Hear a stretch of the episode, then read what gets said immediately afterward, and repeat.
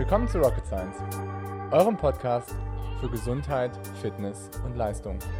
Mein Name ist Dr. Golo Röcken, ich bin Arzt und Coach. Und mein Name ist Dr. Leonie Konschala, ich bin Ärztin und Wissenschaftlerin. In diesem Podcast wollen wir euch die neuesten wissenschaftlichen Erkenntnisse näher bringen und euch zeigen, dass die Verbesserung eurer Gesundheit und Leistung keine Raketenwissenschaft ist. Moin Leo. Hi Golo. Ich glaube, was die Leute immer interessiert, ist, wie wir eigentlich so dazu gekommen sind, das zu machen, was wir jetzt ungefähr machen. Deswegen haben wir gedacht, dass es eigentlich eine ganz gute Idee ist, zu sagen, warum wir diesen Podcast aufnehmen wollen. Und, und wer wir eigentlich sind. genau, und wer wir eigentlich sind, richtig. Und deswegen habe ich jetzt die Ehre, Leo vorzustellen. Und ähm, Leo hat eigentlich nicht nur einen Job, sondern Leo ist Profi-Triathletin ich sage immer Paraprofi-Triathletin, beziehungsweise äh, nicht richtige Profi-Triathletin, weil eigentlich hat sie noch einen Vollzeitjob als Wissenschaftlerin und schlägt sich am Wochenende auch noch ähm, in 24-Stunden-Diensten beim UKE die Nächte um die Ohren, sodass man nicht wirklich sagen kann, dass Leo nur einen Job hat. Aber Leo, erzähl du doch mal, wie hat das überhaupt so angefangen, dass du dich eigentlich für die Themen interessiert hast? Mm, also ich fange mal an mit Sport, weil das ist irgendwie einfacher. Ja, okay. Also Sport habe ich nämlich irgendwie schon immer gemacht. Ich habe ähm, als Kind einfach die Bewegung schon geliebt und habe es immer beibehalten. Und ähm, bin dann über die Leichtathletik letztendlich durch viele Zufälle, viele schöne Zufälle zum Triathlon gekommen. Und genau, bin da sehr glücklich drüber und werde das gleich auch noch lange weitermachen. ja. Auch neben meinen anderen Jobs als, äh, als Ärztin und als Wissenschaftlerin, äh, die ich aber eben halt auch sehr gerne mag. Ich meine, man darf auch nicht vergessen, dass du in den, also ich coache Leonie, das sollte man vielleicht auch noch so ein bisschen dazu sagen. Deswegen haben wir, wahrscheinlich werden wir auch öfters mal darüber reden, über Dinge, die vielleicht im Coaching optimal gelaufen sind und manche Sachen, die vielleicht auch nicht ganz so optimal gelaufen sind. Und Leo hat, glaube ich, jetzt in den fünf Jahren, wo wir das zusammen machen, einerseits sehr schöne Titel ähm, nach Hause gebracht. Ich glaube, Europameisterin warst du, Vize-Europameisterin auf der olympischen Distanz. Ja, und Europameisterin war ich, glaube ich, drei, dreimal, nee, zweimal. Und ja, Vize-Weltmeisterin, deutsche Meisterin. Ja. Und letztes Jahr hat es eigentlich auch das erste Mal auf der Mitteldistanz ehrlich gesagt ganz gut geklappt. In Elsinore, wo du irgendwie Sechste, glaube ich, geworden bist. Ja. Ne? Ja. Und dann dich auch für die WM in Nizza qualifiziert hast. Und dann kam leider das, was in den letzten Jahren relativ häufig gekommen ist, dass du auf dem Fahrrad gestürzt bist. Crash. Ja, beim Allgäu-Triathlon.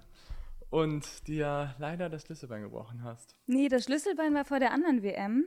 Das, äh, das war 2017, das war vor Mexiko. Ach, und jetzt vor, vor Nizza, vor der, vor der nächsten WM, äh, habe ich mir zwei, zwei Wirbelkörper und das, und das Schulterblatt gebrochen. Ah ja. Ja. ja. gut, das ist ja nicht so schlimm. Ich meine, damit hätte man ja eigentlich auch noch starten können. Ne?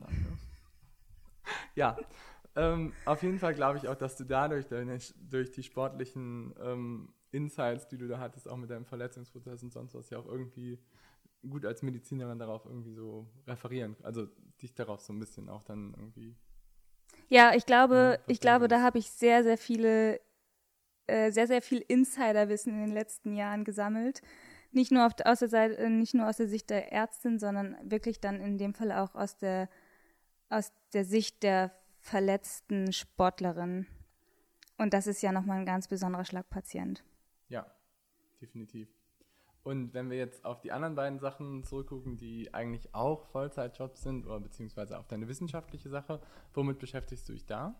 Ähm, zurzeit bin ich ähm, tätig in der immunologischen, onkologischen Forschung.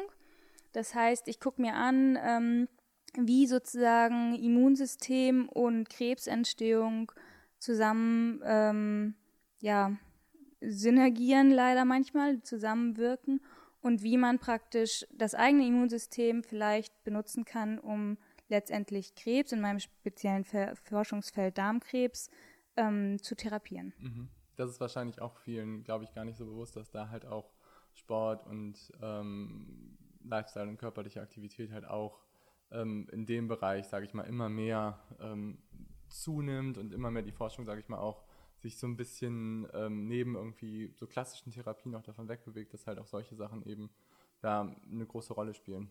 definitiv ist das ein ganz, ganz großes Feld, was viel zu wenig Beachtung empfindet, äh, viel zu wenig Beachtung bekommt im Moment. Ja. Ja, das ist ja eigentlich auch so was, was wir, sage ich mal, im Podcast so ein bisschen auch besprechen wollen. Also gerade auch so Immunsystem, das wird ja eigentlich so unser erstes Thema vermutlich.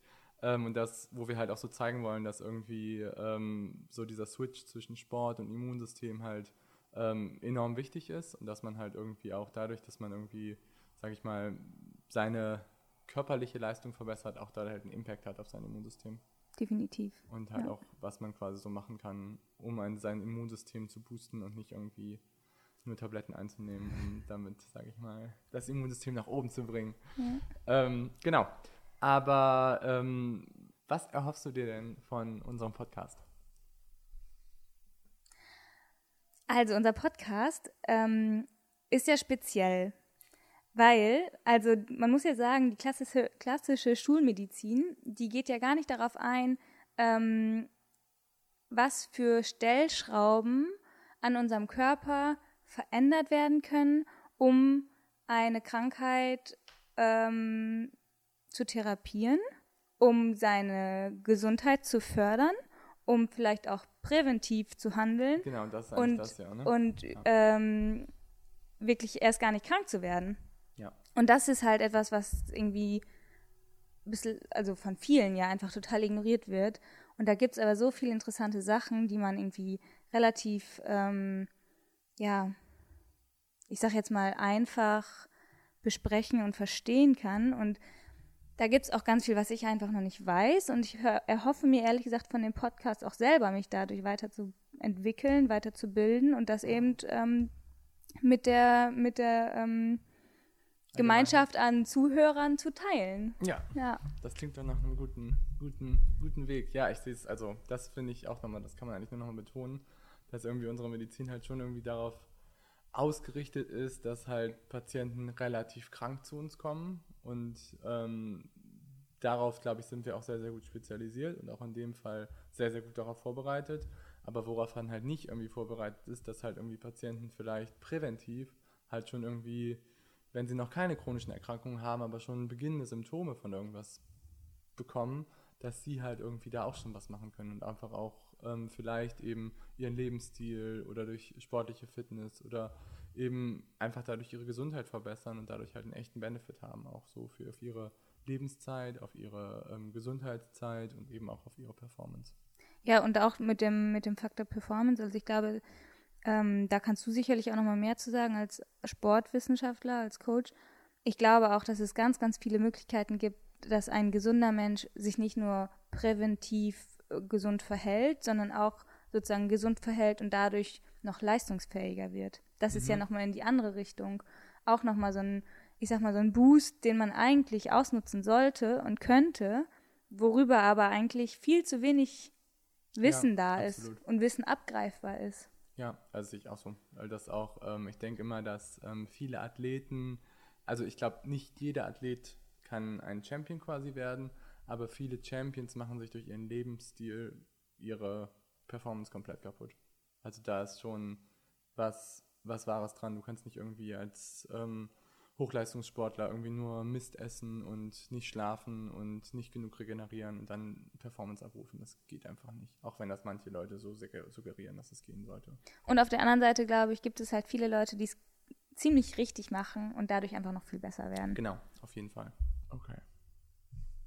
Ja, aber Stichwort Performance, ähm, das ist ja eigentlich, also da muss ich nochmal großen Respekt auch dir gegenüber aussprechen. Du hast ja, also wir haben uns im für, vielleicht für alle, die das nicht wissen, ähm, Golo und ich haben uns im Studium kennengelernt und Golo hat danach tatsächlich ähm, nochmal weiter studiert, was ich absolut bewundere. Ähm, ich habe es mich nicht getraut und ähm, du hast, glaube ich, dann nochmal ein paar äh, andere Inputs bekommen. Erzähl doch mal, was du noch gemacht hast und warum, was dich dazu bewegt hat.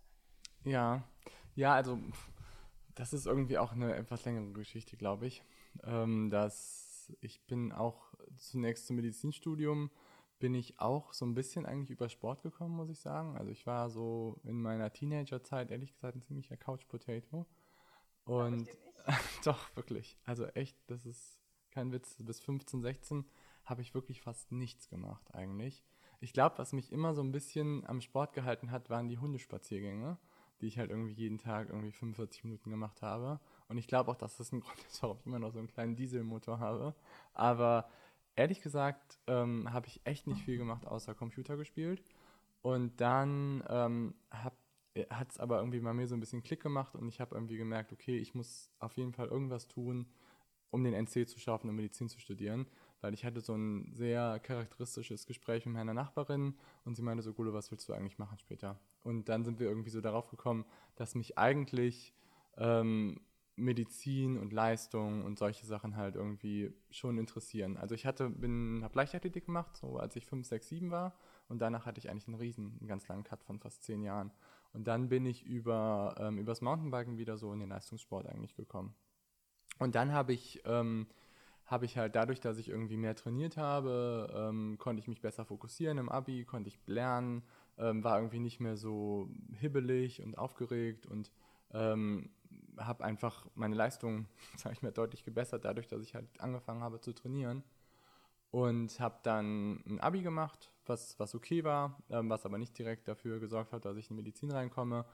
Und habe dann aber angefangen mit Triathlon und habe dann ein Jahr später meinen ersten Ironman gemacht, was irgendwie auch. Wie warst du da? Das war 2008, also da war ich gerade 20.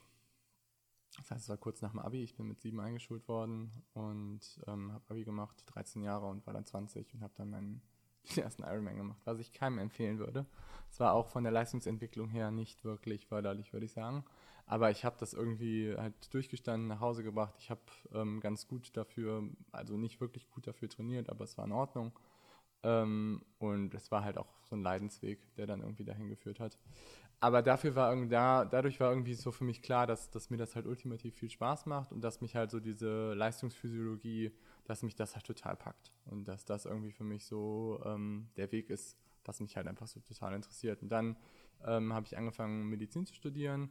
Und dann habe ich auch zwei Jahre eigentlich Triathlon so ein bisschen wenig gemacht. Ähm, die ersten zwei Jahre durchs Physikum, das war halt irgendwie relativ viel lernen und ich habe meine Freundin kennengelernt. Das waren irgendwie andere Dinge dann auch irgendwie wichtiger. Und ähm, dann bin ich eigentlich so wieder dahin zurückgekommen, dass ich halt gesagt habe, okay, ich fange an zu trainieren und haben dann ähm, das Triathlon-Team Hamburg gegründet mit, ähm, mit irgendwie fünf, sechs, sieben Freunden. Ich glaube, das war 2013. Und dadurch hat das Ganze dann irgendwie wieder so Fahrt aufgenommen, wo ähm, wo dann irgendwie auch so dieser Leistungsgedanke wieder ins Spiel gekommen ist. Wir haben irgendwie das Team gegründet, um gesagt zu haben, okay, wir wollen wieder in der zweiten Bundesliga starten äh, mit einem Triathlon-Team, weil wir halt kein ähm, norddeutsches Triathlon-Team hatten, was irgendwie in der zweiten Bundesliga vertreten ist. Und ähm, dann halt auch irgendwie übers Team und diese ganzen Sachen ist es halt irgendwie so entstanden, dass man sich halt irgendwie viel mehr wieder motiviert hat, irgendwie das quasi so durchzuziehen.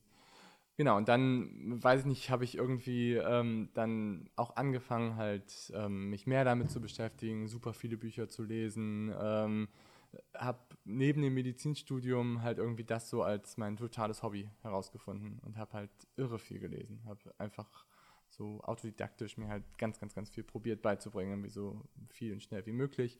Ja, und dann habe ich halt angefangen, dich und Philipp zu trainieren. Das zu war coachen. übrigens richtig witzig. Also ich glaube, da ergänzen wir uns halt irgendwie, weil du hast halt, du hast ganz viel gelesen und ähm, ich habe halt immer Bock, was auszuprobieren. Okay. Und ja. ich glaube, dadurch hat sich das echt, ähm, echt ganz gut gefügt so.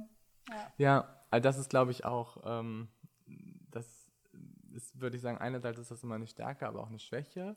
Also ich, ich, ich lese halt meistens irgendwie sehr, sehr viel, probiere mich total viel damit zu beschäftigen, aber so die, die Umsetzung, sage ich mal, das habe ich halt dann so durchs Coaching halt probiert halt irgendwie so zu lernen, aber da würde ich auch immer sagen, da fehlt es noch eher so als statt mit der Beschäftigung. Das ist halt irgendwie so, so Ansichtssache. Aber ja, genau, aber das war auf jeden Fall, würde ich sagen, so der Startschuss ähm, von dem ganzen ähm, Weg von Coaching und ähm, ja, genau, dann haben wir ja zuerst dieses ganze Team Goofy.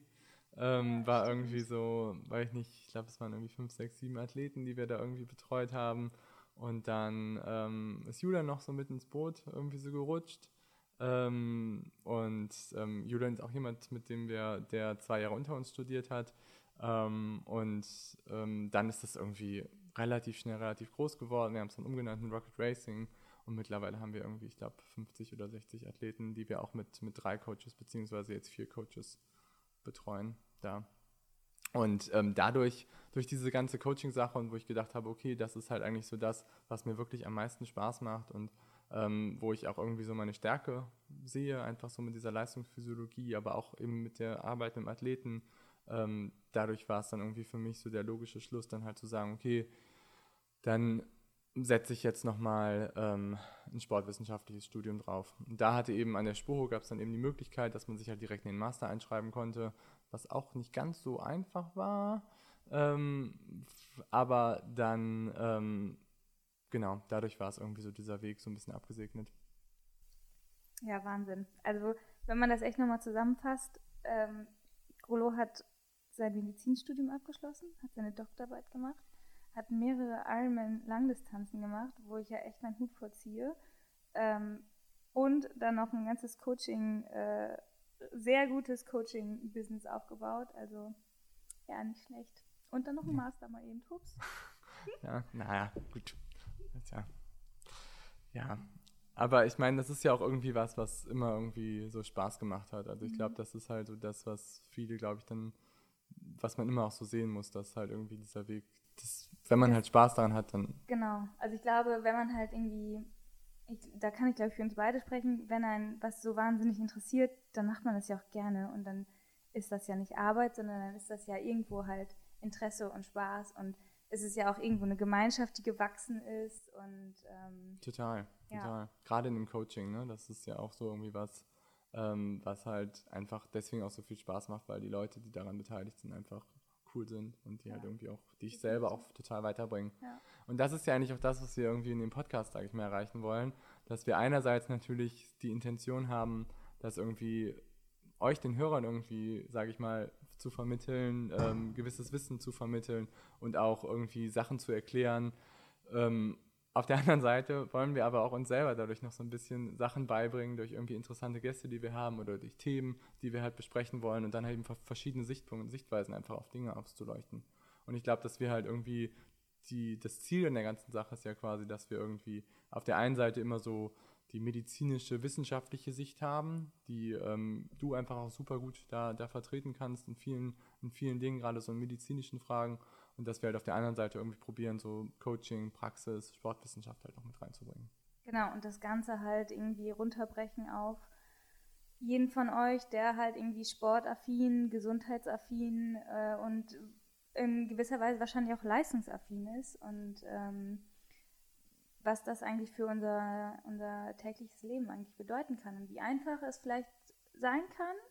Ähm, und ja, vielleicht auch, wie man das Ganze erklären kann, warum bestimmte Sachen funktionieren und warum nicht. Das finde ich halt auch immer interessant. Warum funktionieren bestimmte äh, Trigger und welche und, und warum und wieso. Genau. Mal gucken, was wir da ja. alles noch zusammen rausfinden können und besprechen können. Ja, denke ich auch. Bin ich schon gespannt drauf.